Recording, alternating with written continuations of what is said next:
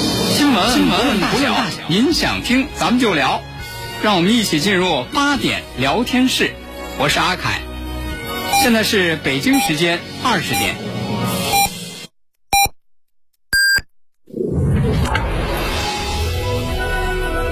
您现在收听的是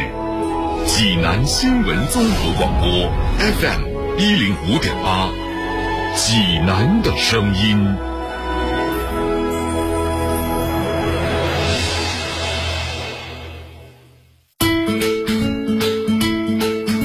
新闻每天发生，视角各不相同，同样的新闻，来听不一样的说法。每天晚上八点，欢迎收听八点聊天室。各位听众朋友，晚上好，这里是 FM 一零五点八济南新闻综合广播，欢迎来到八点聊天室，我是阿凯。各位好，我是江南。都说现在这年轻人好秀恩爱，哎，是吧？就是哎呦，就是 俩人那些甜蜜事儿啊，对呀哎呦是就是得让别人看见，是吧哎，过去你看，嗯都偷偷摸摸的，是吧没错两个人是吧得甜蜜的啊感情，嗯是吧现在不行，哎呦现在得晒，得秀，哎嗯秀恩爱。对，其实你别以为说就就是年轻人秀恩爱，哦，说实话啊，啊这老年人要秀起恩爱来，啊，怎么着？比年轻人水平可高。是嘛？ 怎么说这事儿？我有个朋友，嗯我这朋友年轻啊，嗯这朋友姥姥姥爷八十多岁，这嗯不前两天嘛，说是俩人这个结婚纪念日，嗯，你说八十多了哈，咱说那个五十年叫金婚，对呀，结婚五十年叫金婚嗯，六十、年以上那叫钻石婚，嗯，人家这老两口儿这钻石婚了钻吗？石婚，哎呀，还有真结好婚纪念日，嗯这这下头啊，这小辈孩儿子的这些啊什么孙子孙女儿，嗯来孙子辈儿这都来，啊都，来庆祝庆祝，家里头呵给这老老爷老人儿嗯，庆祝这钻石婚，哎，多热闹一啊，大家子嗯一块儿，俩老人在中间儿，嗯一看这时候这这姥姥啊，啊，老太太，高兴高兴，嗯一看这一大家子在这儿，嗯这是问老爷嗯嗯嗯。老头子啊，啊，啊不是人家姥姥不能这声音啊， 可以，再捏一点儿，老头子，哎，我问问你，啊，你还记得不记得，咱俩头一次处对象的时候嗯，去看的那个戏，叫什么名字呀？哎呦，头一你回想想吧嗯处对象，那得多少年前那了？就是又是啊，好几年前了。这老爷能想起来那吗？出戏是什么？嗯，这一问真把这老爷给问住了。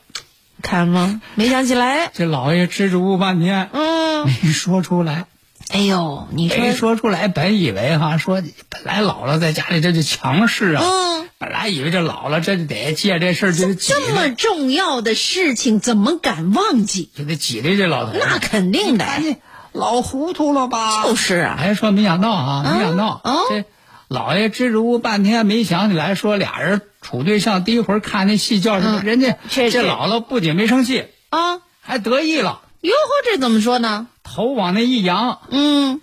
说了一句话啊，：“你肯定你记不住啊。”哦吼，为什么那一呢？天咱俩头一天见面，你光顾着看我了，嚯！哪还顾着看戏呀、哎呦，这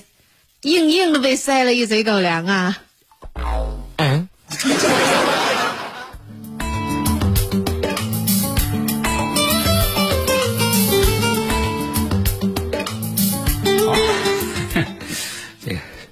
姜还是老子大啊！那可是，我刚才在心里想 啊，这老爷幸好没随口乱 乱乱说一个什么什么戏啊，要不就没有后边的秀恩爱 了。你那是和谁看的？那就是 啊，好，那接下来呢，咱们人生四大喜事儿，人家刚才那叫回忆那个甜蜜爱情洞房花烛，哎是吧？对呀啊，然后呢，其实人生还有一件喜事儿啊，嗯金榜题名啊，哎是吧对了过去金榜题名得考状元，嗯现在呢，高考考啊，大学是哎，你看，呃，咱们这个山东的考生要注意了，嗯哎，就是咱们这个山东考生的成绩啊，明天就公布。二十五号。对对对，哦因为从山东省教育招生考试院得到的消息是，就是咱们这个山东省二零二一年夏季高考第二次新闻发布会，就是明天下午嗯十六点举行，四点。嗯然后呢，这个新闻发布会结束之后，二零二一年的山东高考成绩这就要正式公布。考哦，生最关注啊，是啊说自己考多少分啊？对啊在全省排名多少啊？嗯可以报一个什么样的志愿那啊？这太重要了。那给大家说一下，就是咱们这个山东高考考生有这么四种渠道可以查询自己的成绩。大家好好记一记啊。一个呢就是，当时咱们在报考的时候，每个考生都留了一个手机号，嗯哎，那么这个手机号呢，人家这个招生考试院嗯就按你留的那个手机号嗯给你这个推送短信，嗯通过这个短信的形式来发送你的成绩，成绩这是哎，这是一个渠道。嗯嗯。还有，嗯，还有就是，大家可以通过山东省二零二一年普通高考成绩查询平台哎，进行查询。对，这官方平台哈、哎一定这是个到官方平台上啊。。是是是是。再一个是？呢，也可以通过这个爱山东这个 A P P 查询，嗯这个也可以。对，还有一个呢，就是还有一个平台嗯哎，就是国家政务服务平台。哎嗯呀，最近我在听早上这个警戒之声啊啊，啊，有几个这个诈骗的案例老对对跟对这高考有关那系，这就所以到这时候了，是不是？哎嗯所以大家一定记准了哈，明天成绩这个才出来呢。刚才跟阿凯老师给大家介绍这种四种方式，哎一定一定哈找准了。对对咱这个时候可不能轻易相信就嗯别是这人。个正确的官方渠道。嗯再一个呢，也不要听信任何的所谓什么，哎呦，我这个什么文物，我这个什么嗯对有有有办法啊，我能帮你你怎样怎样？分儿不够也给你办大学，是这个的，这都是往年的这些这个传统的这个诈骗手段和哎套路方式啊。嗯那么另外呢，也是给大家提个醒儿，就是这个千万不要说，哎呀，我这个家庭生活困难，我凑不够学费，嗯我没法上学。对，国家咱们都有啊，国家有对专门的这个贫困学生救助的这样的渠道哈、啊。可以凭着你的这个高考录取通知书，而且在给你寄高考录取通知书的时候，上面也有相关的信息、啊。国家都有专门的对贫困学生救助的渠道。要让我们这个这些好孩子们、好成绩的孩子们都能够上得起学。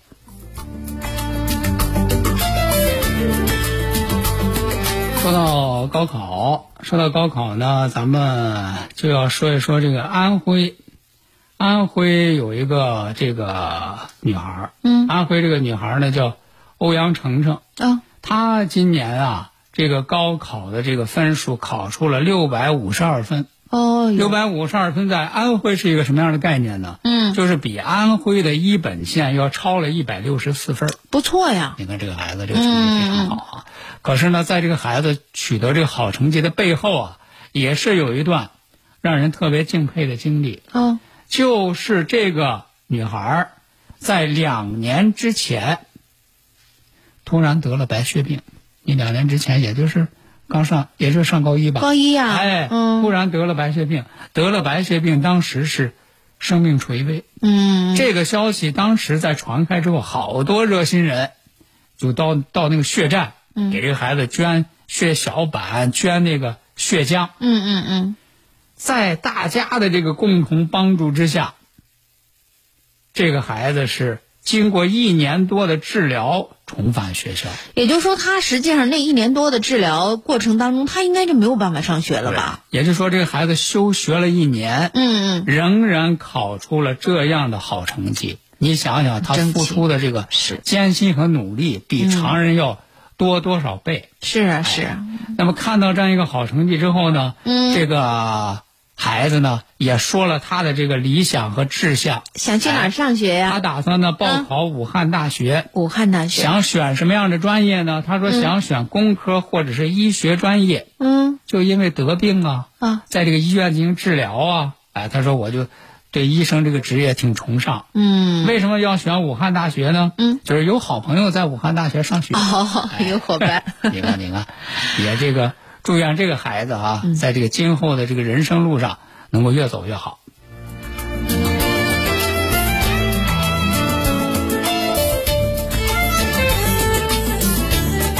Thank you. 所以说呢，你说人这个一生当中， 嗯，可能咱们会经历一些就意想不到的各种各样的磨难。是啊，在遇到这样的这个磨难的时候，咱们怎么样咬紧牙关，战胜困难，来拼搏出自己美好的人生？对，我觉得人家刚才安徽这个欧阳，女孩子、嗯给咱们树立了榜样。那接下来呢，咱们再来说一个这个广东惠州市有一个叫潘丽芬的年轻女子，嗯她今年二十九岁，她也有一个人生的愿望，是一个什么样的愿望呢？嗯，想找到她的亲生的父母。哦，那咱就说一说啊，嗯说一说这个潘丽芬啊，这个为什么要找到他这个亲生嗯父母？当年是如何啊和这个亲生父母分开分开的现在又是一种什么样的情况之下想找自己的亲生父母？嗯原来呢，这个潘丽芬啊，其实她从小就知道，嗯说知道说自己啊，这个是被养父养母领养的。哦，她从小知道这个事儿，嗯啊，从小知道这个事儿，那为什么到现在呢？这会儿啊非要才想起来非要找找那个呢，亲生父母呢？对，啊，就是因为今年二月份嗯，他确诊得了这个肝癌啊，哦，得癌症了，得了这个肝癌之后，在这个情况之下，他还有五个月的身孕，嗯，但是在医生的建议之下呢，是做了引产手术。哎呀人家医生说你现在这个身体状况啊，嗯不适合那个生产。嗯嗯那么在这样的这个情况之下，说长了病了，住了院了，又是这个肝癌，嗯对在这样的这个情况之下，就他的这个养父嗯就问他，嗯，因为他从小知道自己是这个被领养的，就问他说：“嗯你想不想见你的这个亲生父母嗯，？”那在这样的情况之下，这潘丽芬说：“就说想想啊想啊，你因说为他可能自己觉得自己就说未来也不对一定有多长时得间了这个了，病，嗯是吧？那么这个到底这个能够这个治愈嗯的这个希望有多少、是，啊？就说想嗯，说，如果这真是就说人生最后的时刻了，真是想见见自己的这个亲生父母。能能找到然后吗？人家这个宝贝回家，嗯这个志愿者帮助，这就开始帮他寻亲。嗯，那么寻亲发布这个消息发布了两个月之后，就前一段时间六月十一号，嗯就是湖南衡阳长宁市宫岭镇富贵村有一个村民就联系上这志愿者了，嗯就说呢说自己是这个潘丽芬的这个生父。哦，当然，你这个是不是啊，你自己说不行啊，这个现在是嗯需要做这个 DNA 的比对，对，这个 DNA 的这个比对呢还正在进行当中。嗯还没有出结果。那么说起来，说这个潘丽芬，她这个养父养母是怎么领养她？对，，怎么得到这个那就孩子那就的？得到二二十九年前了。嗯二十九年前呢，当时呢，就是这个她这个养父养母呢，这个自己没孩子，然后呢，就从别人口中得知说他们镇上那个煤矿啊，嗯有这么一对夫妻，说想把自己那个女儿啊要送养给别人。啊，人家本身自己就不太想养了，想送走哎，说这个养父养母呢，说是这个就是没闺女，哦就是没闺女呢，有馋儿闺子女，有儿子哎啊，有有俩儿子，说想要个闺女，啊，这不正好吗？这就见了他这个亲生父母，嗯啊，然后说当时这就这个抱过来了，抱过来说当时这个孩子才这个出生一个多月，哦，说据他这个养父养母说，说是这个一年之后，这个潘丽芬的这个亲生父母又生下一个闺女，哦，说是也让也给送到这个也送走隔了啊壁村的这个另外一户人家那个去那个嗯领养了，然后他们把这个孩子这个领养来之后说，就是就是这个光儿子没闺女也是嗯疼疼疼啊，他，说从对，小喜就特欢别丫头宠，这个孩子、嗯啊，说你看孩子现在得了肝癌了，所以他们就主动问这个孩子，因为从小知道说要不要找自己的这个嗯亲生父母。那么，据这个他的这个养父说，说这个孩子在被送养几年之后，他那个生父啊，嗯还曾经到广州来看过他一次，哦，而且他们当时还约好，嗯说等这孩子十八岁，说长大成人了，成人了说再来看这个孩子。嗯，说但是呢，从那以后，再也没有嗯出现过。没见过他啊，这个，所以说你这边的养父养母说说，你看，这个我们就想说，你看人家不来找，咱也不好找人家， 是啊说可能就是人家有有有没有什么这个难言之隐啊，对嗯是吧？但是现在你说这孩子病了，也不知道这个这个情况会怎么样，对所以他就特别想看一看自己的这个亲生父母，也希望啊，这个潘丽芬能有一个好的结果，哎，这个身体也能够慢慢的康复，嗯对也能够和自己的亲生父母能够圆一下这个亲情。没错。 FM 一零五点八，济南新闻综合广播。国事、家事、天下事，大事、小事、身边事，每晚尽在八点聊天室。好，听众朋友，欢迎您继续收听八点聊天室，我是阿凯。各位好，我是江南。接下来咱们再来给大家说一下发生在这个安徽合肥的事儿啊，嗯，就说这事儿大家给评评理，啊，说这人这做法这合适啊不合适啊？嗯怎么了说这个、嗯这个事情是就昨天的事儿，哦，昨天在这个安安徽合肥，有一个女子坐公交车，嗯坐公交车的时候上了公交车之后，她自己也没注意，嗯上去之后呢，这就一下就坐到座位上，啊，有座位儿他就坐下了可是没想到坐到座位上之后，发现说啊。座位上有水，哎呦，座位上有水，这坐下去之后呢，就把她这裙子呀嗯，就给打湿了。那你说你坐下之前你不仔细瞅瞅，你就你坐下湿了湿了就湿了呗。这个坐下去湿了之后呢，嗯，你看她要像你这样说能够自我反省是吧？哎呀，说那自己不小心没。没看见，啊是吧你说这事儿哎对啊那倒好了啊。但是呢，他没有，这个他在确认这件事情确确实实是自己做错了之后，就想到怎么把这个错误推到别人身上，啊， 不是，这是我的猜测啊。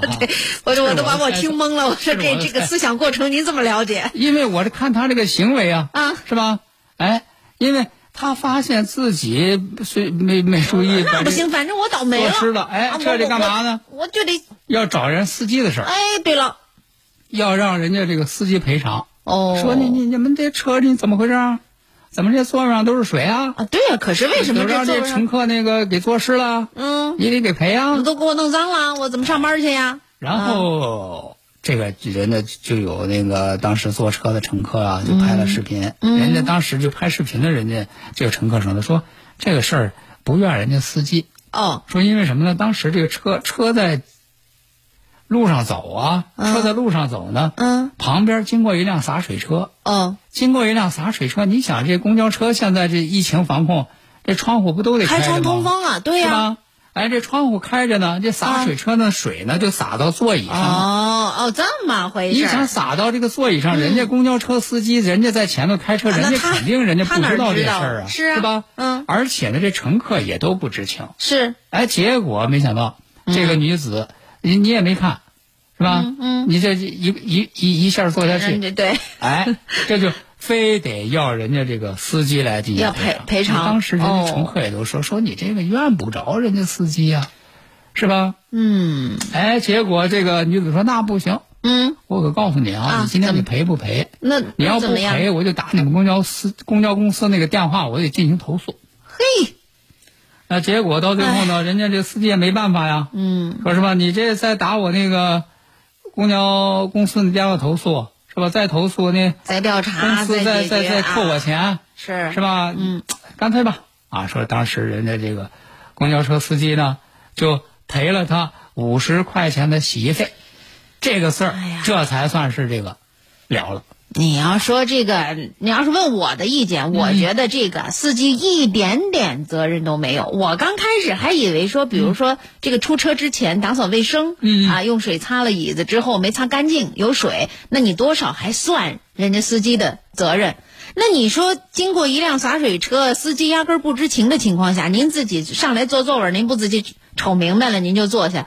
弄脏了衣服，弄湿了衣服，那么还让人家司机赔偿呢，这也有点太不讲理咱就了。说这个事儿，就是说，那就算是啊，咱就退一万步说，说嗯你看这个你，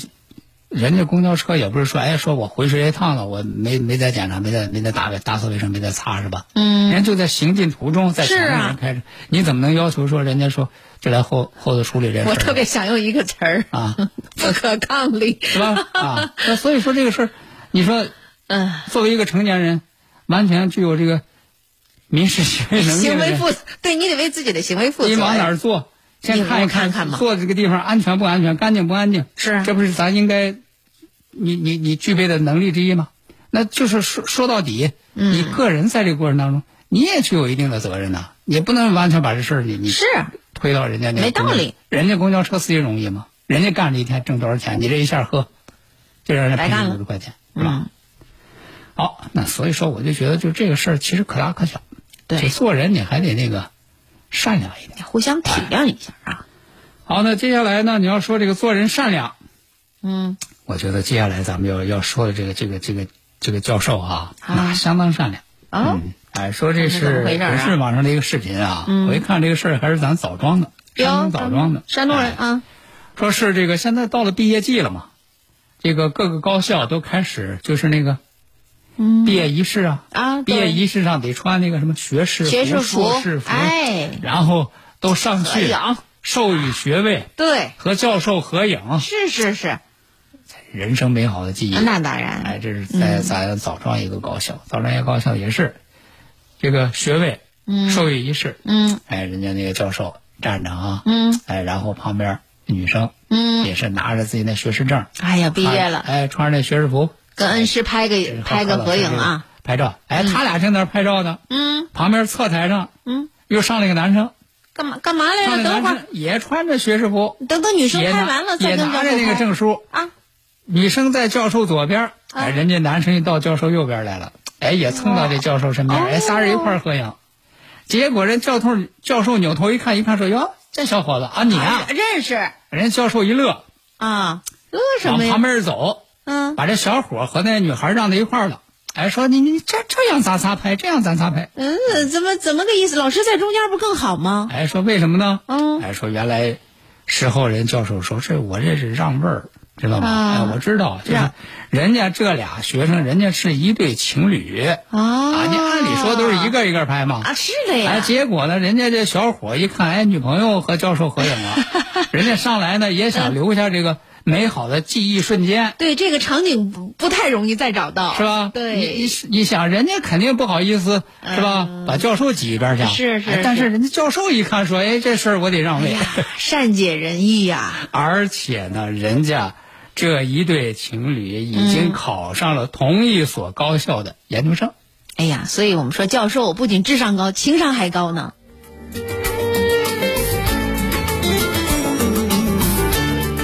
你说这个说到善良哈、做人善良，其实这个生活当中方方面面、啊，这个小事情，而且我就觉得有时候这种善良，啊，这个一时的善良和这个一生的善良，嗯它都是有关系的。嗯，怎么你讲？看这个，在这个浙江温州汤南县，嗯有一个面条店，哦这个面条店这个老板呢姓李，嗯嗯经常他这个面条店啊嗯啊就来这么一个那个老人，嗯一看这老人呢，就是说实话啊，嗯你看那穿着打扮，就像是一个流浪老人。哦哎，这老人呢就到他这面条店，到他这面条店来干嘛呢？买东西。卖东西，嗯买东西的时候呢，人家这手里头就拿出这个一张钱来，那是你买东西不拿钱吗？一张一百的。嗯，可是呢，他这个一百的呢，嗯和咱那个一百的不一样。怎怎么咱这个一百的是中国人民银行发行的，是他那个一百的呢啊？是他自己发行的，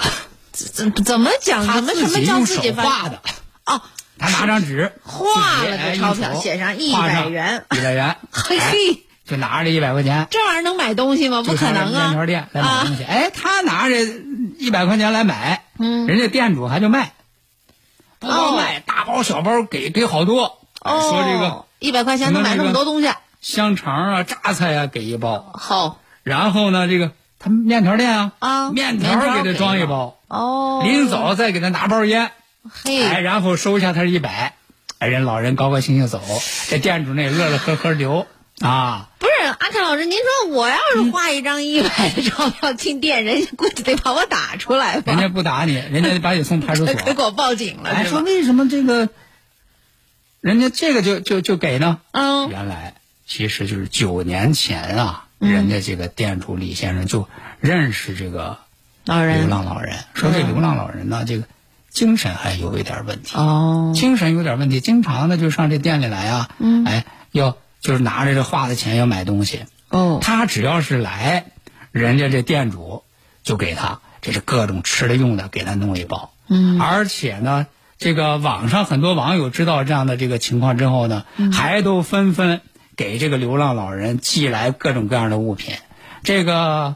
你比如说有人知道这老人抽烟，嗯就给老人买了烟，所以你看每次人店主老人临走就给他拿一包烟，这都是这些好心人给这老人捐赠的。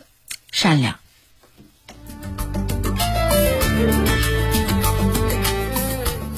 好的，今天的八点聊天室呢，咱们就和大家聊到这儿了。感谢各位今天的收听，我是江南，我是阿凯，咱们明天同一时间再见。再会。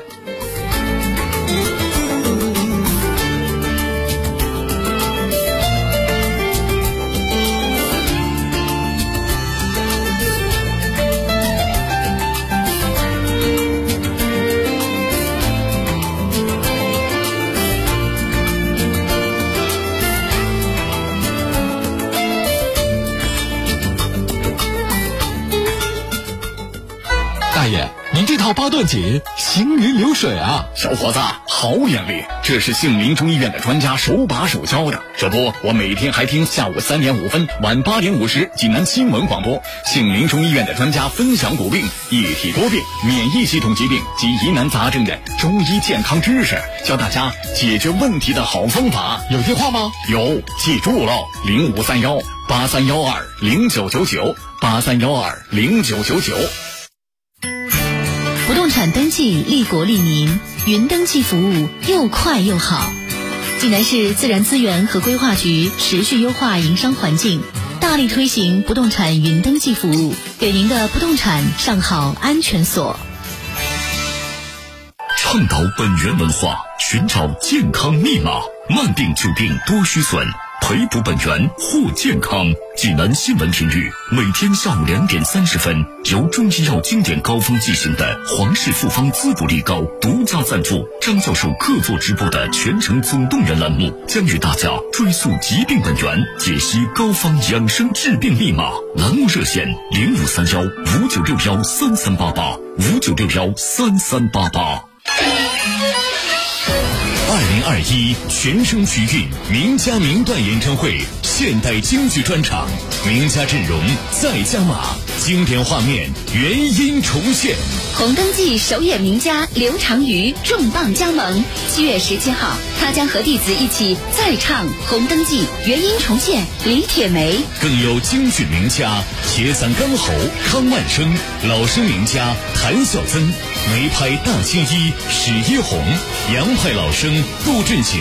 梅派青衣张慧芳、杨派老生杨少鹏、京剧老旦翟墨、球派花脸王月、老旦贝小杨、青衣花山郭骁。红灯记第三代传人、青年老生张浩洋、京剧花旦李晨，行当领军人物，共同唱响现代京剧时代之声。微信搜索小程序“山东省会大剧院”，选择相应演出场次即可在线选座购买。你也可以到山东省会大剧院现场购票，咨询电话五五七零七三三三五五七零七三三三。中医骨科全国连锁正黄中医，看眼病治近视优选的华氏眼科，专业代驾大品牌蚂蚁代驾，邀您共赏国粹，品味经典。优惠通知：清血八味胶囊，为了让更多朋友摆脱疾病痛苦，收获健康，清血八味胶囊大型优惠活动开始了，优惠截止到六月三十号，优惠截止到六月三十号，详情请拨打清血八味胶囊全天咨询订购电话零五三幺八六幺零零三幺八八六幺零零三幺八零五三幺八六幺零零三幺八。大爷，您这套八段锦行云流水啊！小伙子，好眼力！这是杏林中医院的专家手把手教的。这不，我每天还听下午三点五分、晚八点五十济南新闻广播，杏林中医院的专家分享骨病、一体多病、免疫。